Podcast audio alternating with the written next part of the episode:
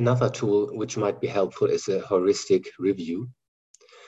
The goal of a heuristic review is to have a methodological approach to systematically test a new product or service or selected features and functions based just on a neutral and objective list of criteria.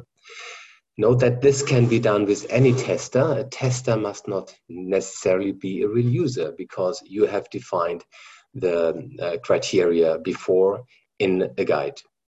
What you need, of course, is your prototypes that you have created and you need maybe an access to an internet to google a couple of rules. For example good rules for user experience user interface design. You need to have a couple of experts in case for example it's an it solution.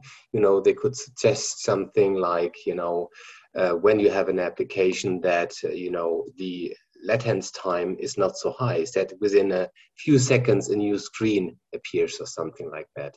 As here the testers, you know, uh, well, this is testing of a wine, whatever, but as I said, it must not be real users. So you would create a heuristic guide. Honestly, uh, a heuristic guide is most useful really for advanced prototypes. For example, click-through dummies, where you could really have a kind of a technical functionality already. But despite of that, you could uh, create a simple heuristic guide uh, that uh, you know somebody would only you know reflect with the rules that you write down. For example, your storytelling or storyboard uh, to check if you know some things really come up. So having uh, set that uh, set of rules, uh, I show you a couple of example of rules. Here are a couple of technical rules, for example, nice and easy.